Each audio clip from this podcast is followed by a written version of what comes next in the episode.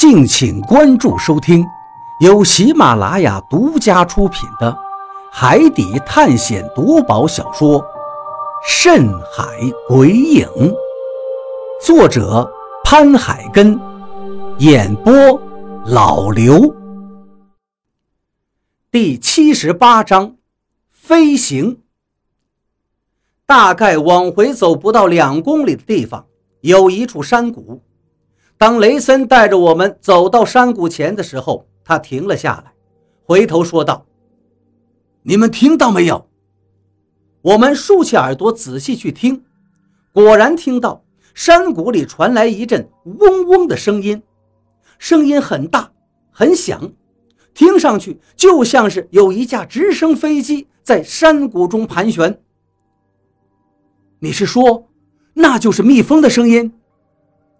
我眉头一皱，好奇地问道：“雷森点点头道：‘是的，没错，那就是蜜蜂发出来的声音。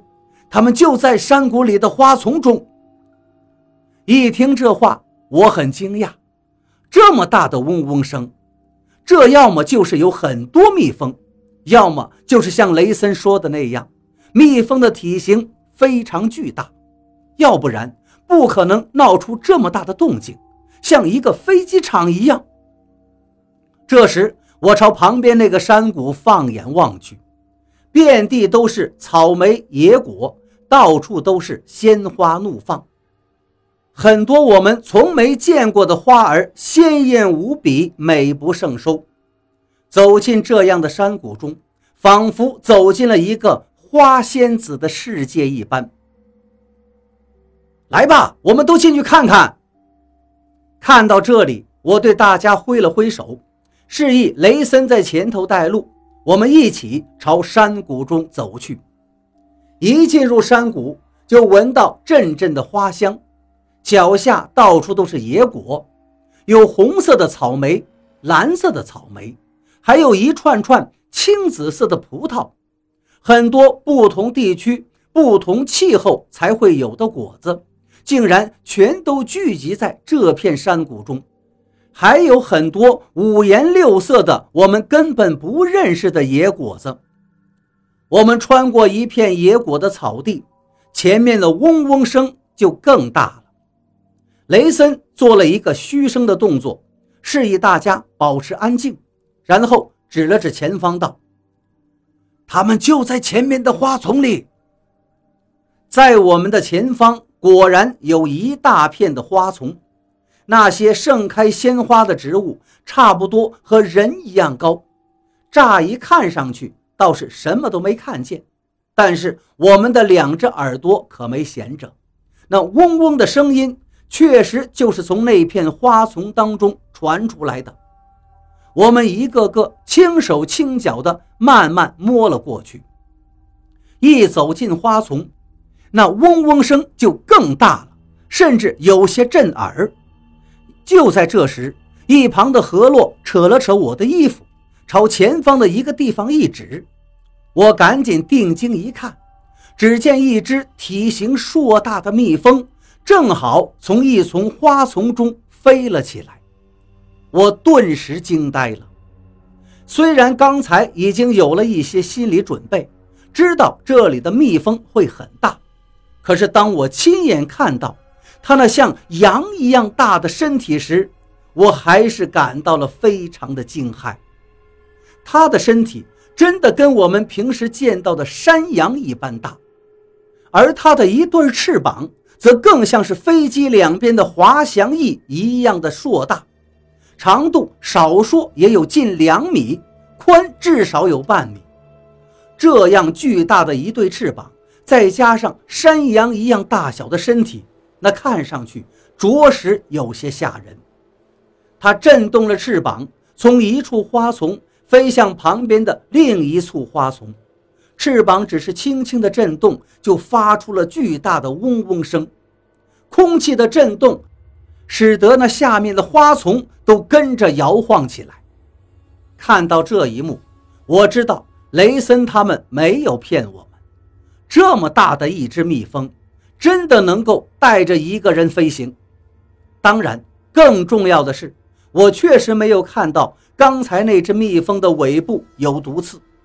只见它的尾部是光秃秃的，什么都没有。这的确是一个令人振奋的发现。一只蜜蜂，如果它的尾部没有毒刺，那对于我们来说就没有危险了。在我们的印象当中，蜜蜂对人能够造成伤害的唯一部位就是它尾巴上那一根毒刺，人若被它蛰到，就会疼痛难忍。而现在，这些蜜蜂没有这种武器。看到这儿，我心中一阵大喜，转头对大家说道：“你们看到吗？它的尾部确实没有毒刺。”大家也都点了点头，好像真是没有毒刺啊。这时，雷森他们三个说道：“怎么样？我们没有说错吧？既然没有毒刺，我们完全可以骑着它们飞行。”一旁的何洛却阻止道：“先不要着急，那只蜜蜂虽然没见到有毒刺，但是其他的蜜蜂有没有，我们还没看到，还是小心一点。”我点了点头。何洛这话说的有道理，小心谨慎总是对的。接下来，我们继续慢慢往前摸了过去，接着就看到了越来越多的蜜蜂。只见那些蜜蜂果然都没有长着毒刺。看到这里，我们终于算是松了一口气。然而这时，新的问题又来了，那就是我们怎么才能骑到蜜蜂的背上呢？要知道，这些蜜蜂可是会飞的。如果我们就这样扑上去，它们一受惊，直接飞跑了，我们肯定是扑个空啊！一旁的雷森似乎早有考虑了，他指着前方一处高地说：“我们到那个上面，从上面跳下去，跳到蜜蜂的背上。接下来，我们就偷偷地绕到了前方的一处高地，那里是一个陡坡，陡坡下是一片草丛。我们躲到陡坡的边上，往下面一看，只见一大群蜜蜂就在我们脚下飞舞着。”震动着翅膀，发着震耳的嗡嗡声。说实话，这样的场面真的很有几分震撼。这样能行吗？比利看了一眼脚下的蜜蜂，有些担心地问道：“我们都被他问的不知道该怎么回答，因为我们现在想干的事儿，听上去确实挺疯狂的。骑着蜜蜂飞行，这种事情。”估计全世界只有我们敢想。大家面面相觑，其实没有一个人心里有底。这时我说道：“只要他能承受我们的体重，这事儿或许就能成功。”雷森说道：“反正他们也没有长有毒刺，能不能行，我们试试就知道了。而且，就算从他背上掉下去，这也不是很高，应该没事的。”大家想想也对，于是都点了点头。行，我们就试试吧。我第一个来。雷森主动第一个尝试，直接从草丛中站起来，然后做了一些准备，看准了山坡下的一只蜜蜂，然后猛然一跃，朝那只蜜蜂的背上跳了下去。砰！雷森跳得很准。一下子就跳到了那只蜜蜂的背上，一把抱住了它的身体。再看那只蜜蜂，虽然在雷森刚跳到他身上的一瞬间被压得往下坠落了一两米的高度，但仅仅是一秒钟之后，它便快速地震动着翅膀飞了起来。雷森骑在那只蜜蜂背上，就像开飞机似的。顿时就飞出去了好几十米，嘴里发出了兴奋的叫声。紧接着，嗡的一声震响，雷森骑着那只蜜蜂绕了一圈，又飞了回来。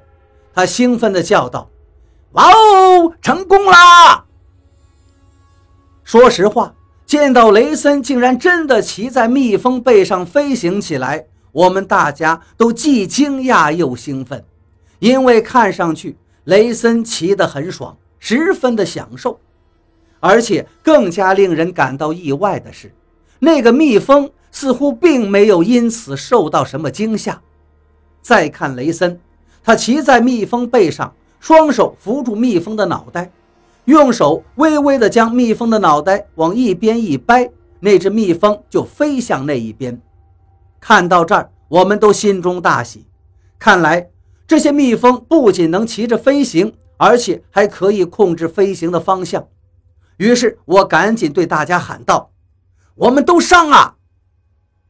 顿时，所有人纷纷从山坡上往下跳，一个个都跳到了自己看中的蜜蜂背上，然后学着雷森的样子，控制着蜜蜂的飞行方向，一个一个兴奋地哇哇直叫。